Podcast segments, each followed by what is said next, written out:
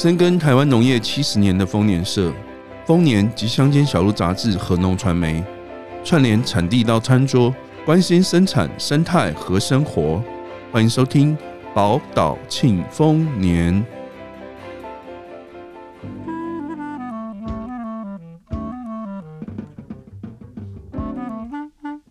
农民之友，生产之道，欢迎收听丰年报报。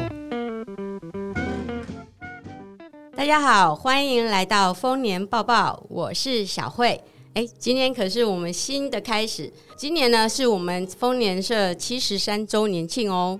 然后七月十五就是我们的周年庆。我们呢，七月号有了新的开始，就是我们来了两位新的编辑。那第一位是我们的 Mark，今天让我们来跟 Mark 聊聊他是怎么想进到我们公司的。来，欢迎 Mark。Hello，呃，嗯，大家好，我是 Mark。跟丰年的缘分其实蛮特别的，因为嗯，就是我我其实在这个来丰年之前，我其实也有一些这个跟文字相关的经验啦，然后其实也做了蛮多不同的工作。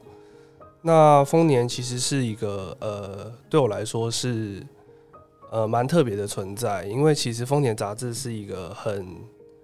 就是已经发行很久的这个刊物了。等等等等，你讲的好像、嗯、你讲的好像自己很老实。你知道这一本很久，那你今年几岁啊？呃，我今年大概就是三十岁啊。哦，那其实还是青年的年轻人。但是就是我们家中的很多的亲戚啊，或者是长辈，他们可能跟这个农业是很有缘分的。哦，对。那在我的成长过程，可能也。常常呃受到他们的这个影响，像其中呃就是我的其中一位亲戚是我的阿姨，那她过去也是在这个嘉义农专就是就学哦，那是我们前辈哎，嘉义农专现在的嘉义大学对吧？对，没错。那她其实在当时在学校是非常努力的，因为其实嗯就是在我妈妈那边的这个。过去的家庭的经济状况其实并不是很好，所以他呃在嘉义农专后来也是非常努力，后来考上了呃当时的这个台大农推系。哦，那真的又是我们前辈中的前辈。对，可所以可以这么说，就是呃他在台大农推系的时候，其实我在进了丰年的没多久，我其实有稍微跟他聊过这一件事情。嗯，他说哇，那这个丰年可以说是他。在这个嘉义农专的时候开始，就是陪伴他非常久一段时间的这个刊物。哦，没错呢，我们的确是已经很久了。对，所以其实，呃，我其实从来不知道这件事情，因为在呃我的成长过程，其实已经是这个呃逐渐的呃，例如说。呃，这个媒体其实在转换嘛，其实从纸本的媒体，然后慢慢的到这个可能有新闻的媒介，嗯，然后到现在这个网络的这个资讯爆炸，嗯嗯，对，所以其实在我成长过程中，他从来没有跟我提过这一件事情，嗯，但其实，嗯，在可能我求学的时期，例如说可能到。呃，大学的时候，或者是大学毕业之后，其实陆陆续续，他已经从这个嗯农推系毕业很久了，然后可能也当时也是担任呃这个私立大学的这个助理教授，嗯，所以他很常呃会接触一些这个休闲农业的这个标案，嗯，对。那我当时其实虽然没有直接碰到，例如说，哎，这个标案的。内容规划等等的，嗯，但是因为它需要撰写很多的一些内容，里面需要呃很多的参考书目或者是专书来呃，例如说来这个证述它的这个论点是正确，或者是这个这个是有立场的，嗯，对，所以我当时其实主要是帮他负责很多这个呃书目的整理，包括这个国内的或是国外的。哎，说起来，其实你自己是念历史系的，对吧？对，其实我是。整理这项工作应该对你不是什么难事。其实，其实这件事情当时也给我蛮多的影响，因为我其实在这个大学的时候帮忙整理它，就是这些书目啊，其实国外的比较多，所以其实当时在整理上也是遇到了很多困难，因为其实例如说不同的这个，嗯，应该说不同的领域，它可能在书目的引用上其实是差异蛮大的。嗯，对。那也因为这个契机，其实我后来有到这个，呃，应该算是这个学术界大家都非常就是听过的一个单位，就是这个华裔。华裔这间出版社哦，华裔，对，我我有在那边当过这个一阵子的这个呃，算是工读生，对，主页也是整理书目。后来进去这个华裔里面之后，整理了很多可能可能跟医学相关的书目，例如说可能医学相关比较多，可能都会用这个 PubMed，嗯，例如说这个平台，嗯，然后要去整理，可能要帮一些例如说教授啊，或者是研讨会的这个论文。那可能当时就是被分配在书目整理这个部分。哎、欸，可是他这个出版社跟我们这边其实好像差异性蛮大的呢。是，其实差异性蛮大的。那我其实在，在呃，就是刚刚有提到嘛，我是历史系毕业的，嗯，所以其实在这个科系当中，嗯，大家嗯对于未来的职业想象其实是模糊的啊？为什么？应该说。大部分的历史系的学生，除非你可能很确定你要当老师，那你在大学时期你就必须呃去修这个师培的学分。嗯，对，师培学分其实并不是一条简单的路。对，因为除了例如说可能像这个传统的这个，例如说师大，那他可能有很丰富的这个师培课程，所以他不需要呃花费，例如说他可能，例如说他想要修的这门学分。可能他只有在这个某一间学校才有，嗯，对。那当时我其实不是读师大啦，嗯，对，所以我们有很多的学长姐，我有看过他们分享，例如说他想要修，呃，最后最后的这个可能两学分、四学分，这个课程可能是例如说只有师大才有开，哦，哦，或是可能只有辅大才有开，嗯，他就必须呢，这个在周间的时候，在那个开课的时间，他就必须去那个学校上课。然后把这个学分修得，对，其实是一条不容易的路。嗯哼，嗯。所以你自己后来选择就是到我们公司来的，呃，决定是什么？呃，这个其实呃，就是说来也是一一条曲折的路啦。因为我其实，在刚毕业后的这个职业探索之后，其实我后来做了一个决定，就是我到了呃一间这个教育出版的公司。嗯哼，对，那。刚好这个教育出版的公司其实跟我的本科系是呃息息相关的。那我也在那边大概做了四年左右。嗯，对。那从那边离开之后，其实呃曾经有思考过自己可能有其他的出路。嗯，对。所以我也有去尝试了呃，例如说资讯业的领域。嗯哼，对。那当然，资讯业的领域其实这个变化是日新月异。嗯嗯，那当时在这个前一份公司，其实也有遇到一些嗯比较辛苦的部分呐、啊。对、嗯，我想每个工作都会有这个部分。是每个每个工作当然都有这个部分，只是嗯有思考过自己的就是特质等等的，嗯、所以其实在，在呃这一次来丰年之前，其实当时我呃我想可能小慧也还记得，我也很不会演的跟小慧说。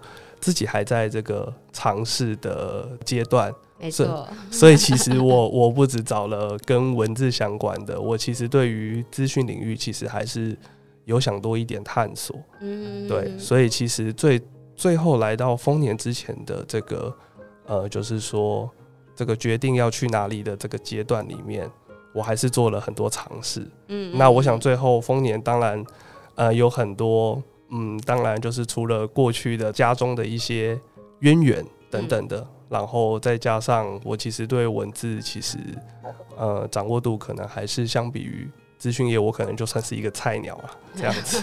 对，所以我最后还是呃来到就是丰年这边来，就是努力看看这样子。嗯、其实说到农业呢，现在也已经日新月异了。是，我们现在农业也已经开始迈向就是比较结合科技。更科技化、更数位化，然后引进非常多的科技到我们农田之间，帮助我们的农民，让我们的农业更轻松。那我想呢，能够对接着接轨的上这个资资讯时代呢，我觉得是非常重要的。我想你这个经历应该不会白费。我其实不太确定在这个部分我能够帮上什么忙啦。那但是文字的经验，我想就是呃这部分是我很确定我可以就是尽我所能，在这个杂志或者是说一些相关的呃这个。刊物或者说其他的一些作品上，我能够帮上忙的，嗯，这样子。欸，说起来，其实你进到我们丰年来，其实已经半个月了哦。嗯，是。那可以说说看你这段，诶、欸，就算只有两个星期，你自己觉得的感觉是什么呢？嗯、呃，其实我刚到丰年的第一天，其实就，呃，应该说很幸运吗？我想第一天来的时候，我的感受蛮特别的，因为，为什么？因为我其实刚来的时候，我想应该是这个遇到，就是说在《丰年》这本杂志里面，就是这个组织上有蛮大的异动啦。我想，我想是这样子没有错。那其实当时刚好又遇到，就是我们的刚刚小慧有提到嘛，今今年是我们的这个周年嘛，对。然后七月号我们其实已经。呃，这个不论在电子书或是实体书，其实我们都已经上架了。对对，那当时其实我就遇到这个要赶，就是我们在出版流程所谓说的赶这个，赶快把上架前的这个准备工作，嗯，就是我们在赶这个流程，我们都统称为就是说送之前的准备工作嘛。是，例如说，哎、欸，校对，或者是将这个校对的结果呢，再进行最后的确认。嗯，那其实。当时也在最后交接的同事的口中也有说，哎、欸，那这个时候其实是呃最忙的时候，或者是说讲的白话一点，就是大家其实需要共体时间，可能一起留下来加班奋斗这样子。对，那你呃，其实当天是一觉嘛，对不对？是，也就是我们文字呢刚刚全部完成，而且呢做了第一次整理之后的一个工作。那你觉得很累吗？应该说，呃，对我来说，这个一教当然在我前一份的文字产业，就是我想每一份产业它所定义的这个呃需要注意的细则不同啦，嗯，对，所以其实也是呃很就是可能因为也之前有经验，所以大概可以掌握出就是说可能呃这个公司它在这个阶段要掌握什么样的这个诀窍。对，其实当天第一天的时候，我不晓得小慧还记得吗？我其实有问小慧说：“那我需不需要留下来加班？” 我其实心里有感受到，就是呃，就是这个出版产业，就是这个需要呃，可能大家共体时间的部分。嗯。那我想小辉当时的想法是想说啊，可能一觉，或者是说啊，我可能是第一天来，那他其实就就这样子让我回家了。其实呢，是因为我们这次七月号的准备可是非常的提前制作呢。嗯，其实我后来就是呃，就是进公司的这个随着时间增加嘛，我其实有看过这个小慧在嗯、呃，不论对于这个丰年杂志的这个呃，例如说邀稿的部分啊，或者是说题材规划的部分，因为其实小慧对这个农业的这个呃各种面向其实是非常有。研究的哦，我被夸到了，好开心啊！对，所以，所以我其实在这个七月号的这个准备当中，我其实呃可以充分的感受到那个呃，我们可以称为说是不慌不忙了。嗯，对，当然加班这个，就例如说可能送就是赶这个送字的这个过程要加班是难免的，那但是其实那个加班的时间或是时数，或者是说过程的那个压力。我觉得是，嗯，不太能够算是压力，其实就是大家配合一起把它完成而已。嗯，对，这是我刚开始进来的感受，因为我其实第二天就开始加班了呢。对，没错。哎，可是我们里面都是农业的内容，而且我们丰年杂志呢是一本非常农业技术导向的这样的一个杂志。对你来讲，你觉得会有什么样的呃困难，或者是有什么感想吗？嗯，我觉得当然一开始需要适应，就是说，当然每一本刊物它可能有它这个固定的形式，例如说它某些用词它是讲求精准的，或者是说它在提到某些部分，例如说我们在提及年份的时候，或者是说某些单位它可能有一些标准用字，这个部分当然是我要去适应的。那更多可能对我来说有这个。也不能说是困难，就是说可能需要去克服的部分，比较像是说，呃，例如说有些词我其实并不是那么了解，对，嗯、因为毕竟我。不是这个科系毕业的，或者说平常就是我身为一个，哎、欸，这个大家传就是大家都俗话说的这个台北的都市小孩，对，其实我对这个部分可以说是一窍不通，对，所以我其实，在面对很多的这个农业的技术名词的时候，我其实也是会，就是说可能先去这个搜寻资料，那可能就我理解的，嗯、那我先去看看他原本的这个。文稿说的对不对？当当然，我相信大部分的时候是对的，对，因为毕竟这个写文的这这些呃前辈们，可能大多都是这个研究员啊，或者是一些这个呃专业的这个采访记者，那他可能也已经在这个领域呃可能耕耘很很长一段时间了。嗯，对。那我可能经过搜寻之后，那真的觉得有怪怪的，我才会再来就是说提出这样的问题。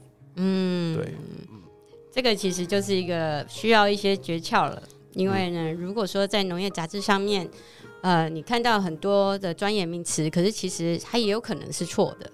然后呢，你这个时候要有敏感度，要去把它挑出来。所以我想呢，还有的累积这个功夫哦。是，那我我想这个部分就是我还要再就是多多花时间，或者是说需要在呃一些经历啦。然后可能才有这个敏感度可以跳出来。嗯，但我们最近已经开始进入八月号的时间了。那你觉得我们开始做八月号，有没有让你觉得呃很有趣的地方呢？其实八月号的部分，因为我也是就是在呃七月号的这个结束送制，然后我们上架了嘛。嗯、那其实就已经开始着手八月号的规划。那八月号其实有一个让我觉得嗯特别有趣的地方，就是。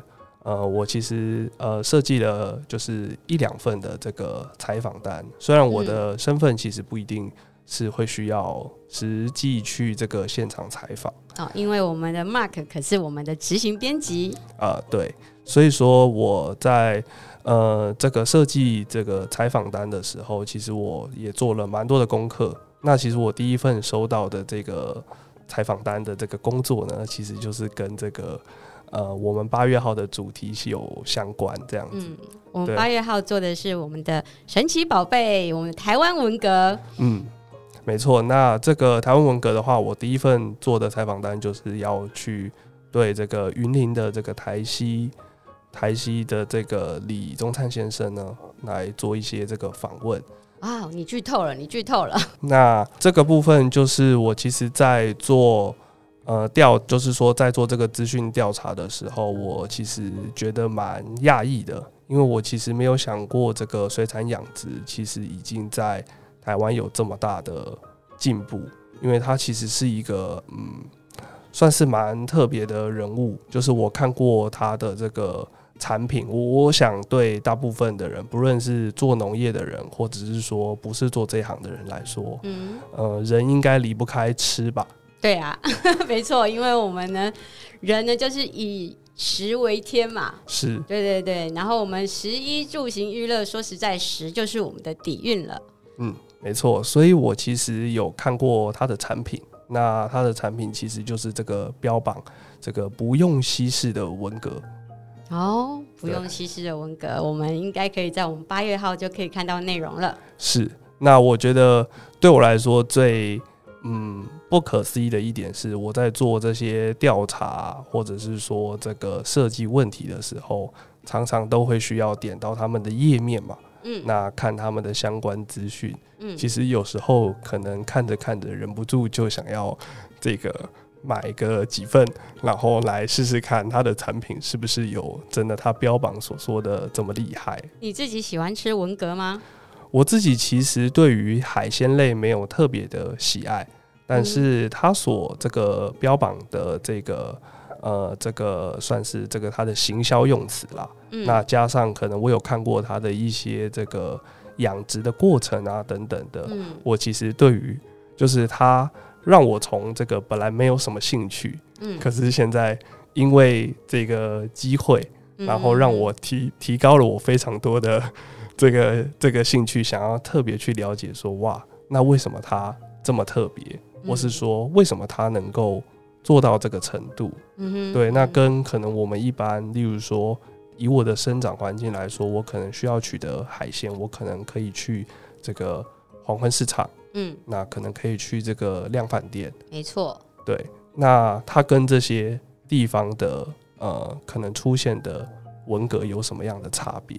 嗯，对，就会让我提起非常高的兴趣，想要一探究竟这样子。哦，其实说起台湾文革呢，应该说台湾的养殖业其实真的是很厉害哦，因为我们台湾真的就是宝岛，农林渔牧，听起来我们大家都是吃米饭啊，吃菜啊，感觉好像都是比较接触我们的农产品。可是其实我们的水产品，也就是我们的鱼产品，其实是相当的厉害哦。毕竟我们是一个岛，然后我们四周环海，然后可是呢。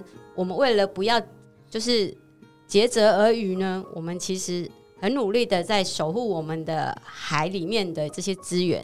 那我们就开发了养殖业，我想这是我们台湾非常厉害的一个地方。那这个文革呢，确实就是我们其中的一个一大项目啊。所以我想这期我们就好好的来介绍这个文革，你可要好好一起帮忙哦。OK，没问题。我我想在这个。就是因为毕竟我是这个执行编辑的部分，所以说，呃，不论是我们这个社内的人，可能有要去采访，或是我们有一些合作的这个外派记者，那收回来的文稿，我会好好的把关，这样子。很好。对，请大家期待。哎，说起来，如果你进到这边已经半个月了，那你对农业这件事情，你自己有什么样的想法呢？其实对我来说，我对于农业的想象，就是比起。呃，就是说，在我入职前，或是说到现在大概工作半个月的这个理解，我觉得其实真的算是打开我的眼界。嗯，对，因为就如同呃前面所说，我是一个呃这个狭隘的这个台北都市人，对，就是大家所定义的这个眼中这个冷漠的这个台北人，对，所以其实我对农业本身其实是没有什么太多的想象的。那可能就是进来工作之后，当然看过一些过去的这个呃已经发行的这个刊物嘛，嗯，例如说我们的六月号就是在提这个呃鸡粪也能成为这个就是这个基金这样子，嗯，对。那当然也看过，等一下我要纠正你一下，不是基金哦，是粪金。OK，对这个部分是这个我我我这个我还没有这个功力还没有到这个是小慧的程度，对，那这个部分我会努力的迎头赶上。那就是说回来，这个农业的理解，其实我最惊讶的一点就是我看了很多，就是可能在这个工作的过程中也进行了很多这个资料的，就是呃搜寻。其实我没有想过，就是每一届的这个青农。百大青农其实让我蛮意外的哦，怎么说呢？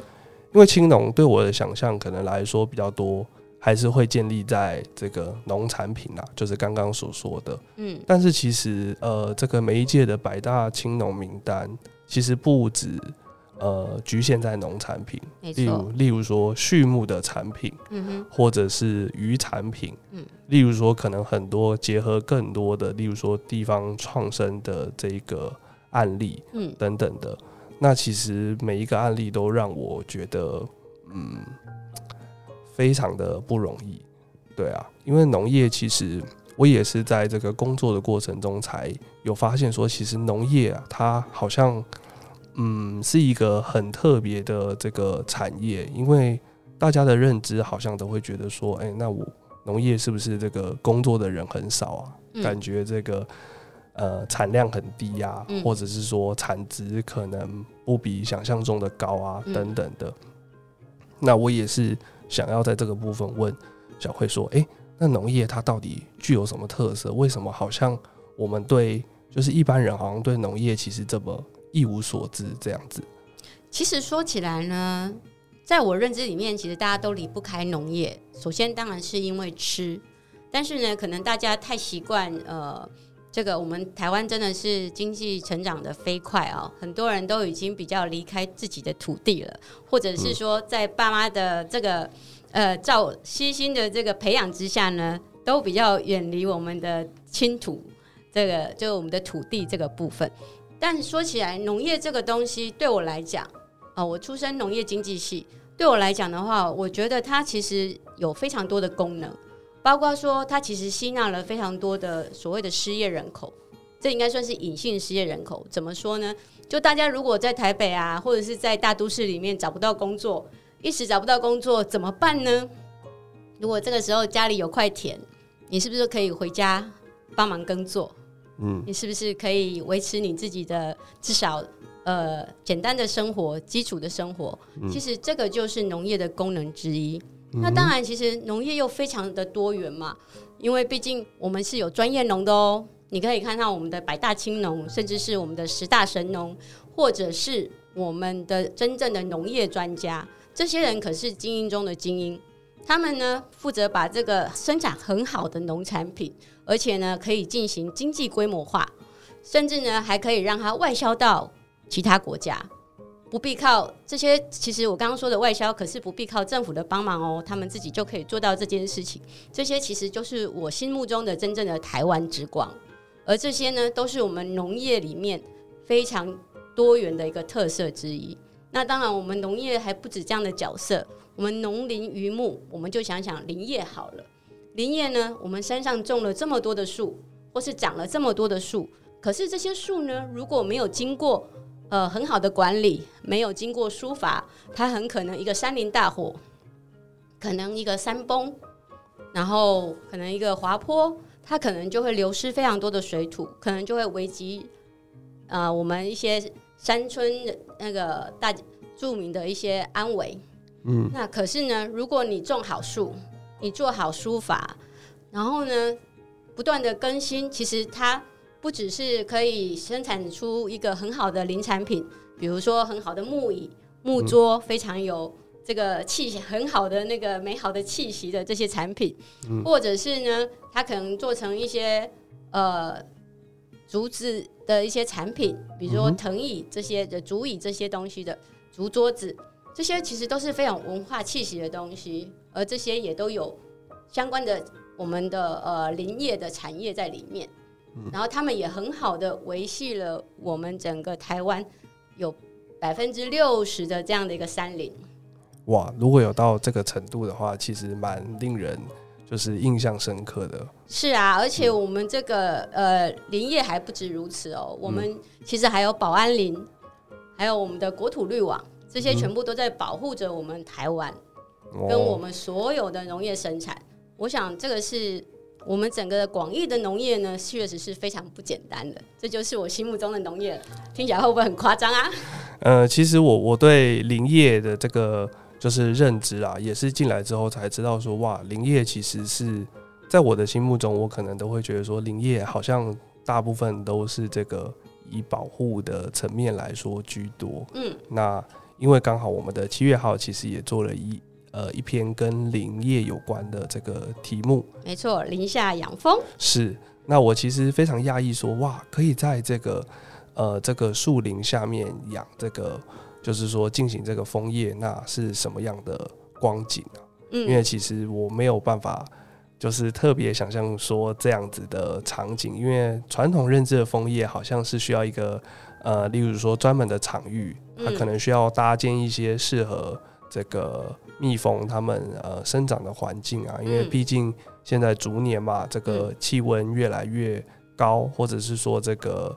呃，越来越变动，越来越剧烈，那可能气候也不一定是按排理出牌。嗯，对，那他们可能更需要受到这样子的这个环境来这个保护，来固定他们的产值等等的。嗯，所以，其实林下养蜂的这一个呃，应该说这一个作为，其实对我来说，我觉得蛮讶异的，嗯，也觉得蛮惊讶的，就是说，哎、欸。那林业怎么跟养蜂业做结合呢？嗯，对，那我想有兴趣的这个听众呢，也可以到我们的这个七月号来看看我们的这一篇就是报道这样子。嗯，没错，其实呢，我们的林下养蜂是我们林下经济的一环，这也是我们最近这几年开始在推推广的一些概念。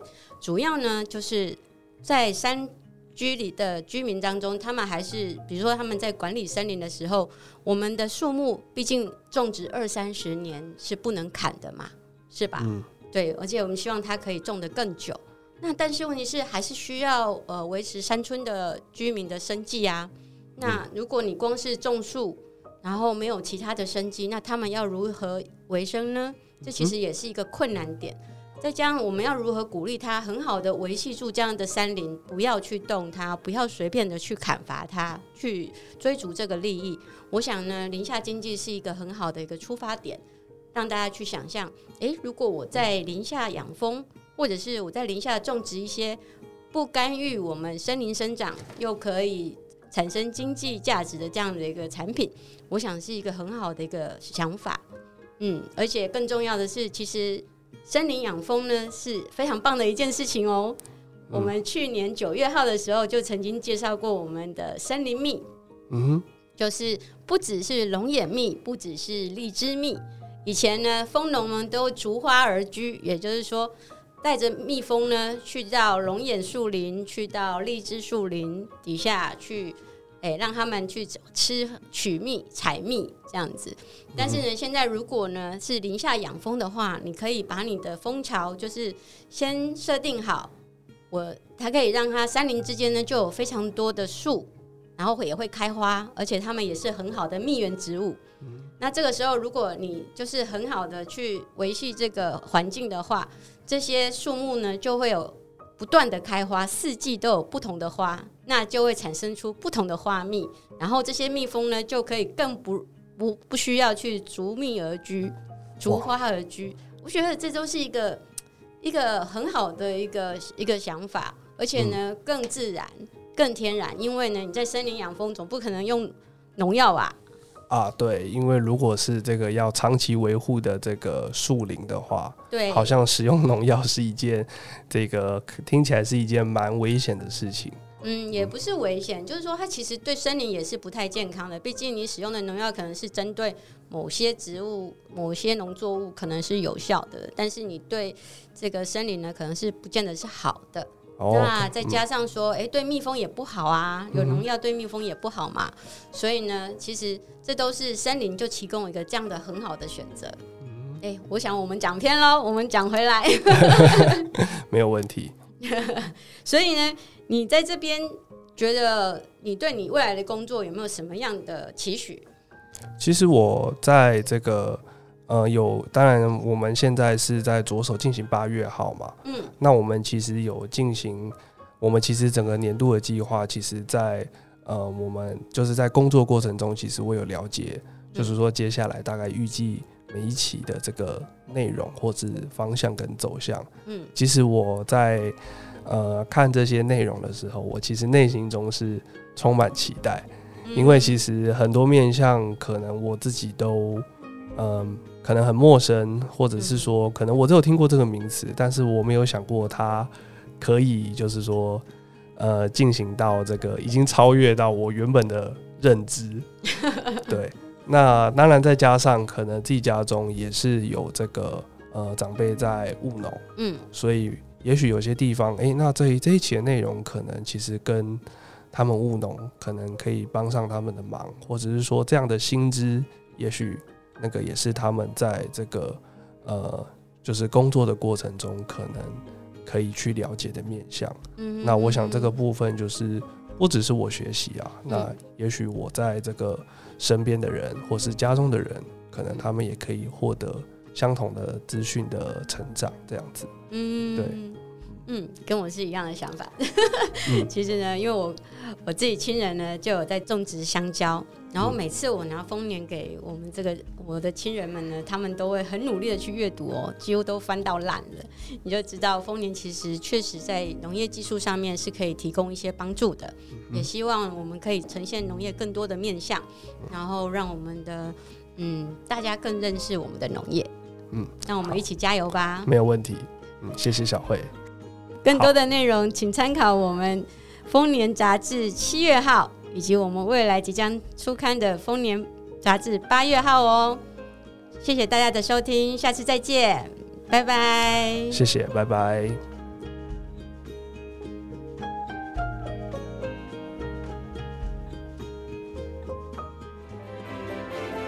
感谢您喜欢我们的节目，欢迎帮我们点赞和分享，或留言给我们宝贵的意见。以及随时关注农传媒网站，获得最及时专业的农业资讯。宝岛庆丰年，我们下集再会。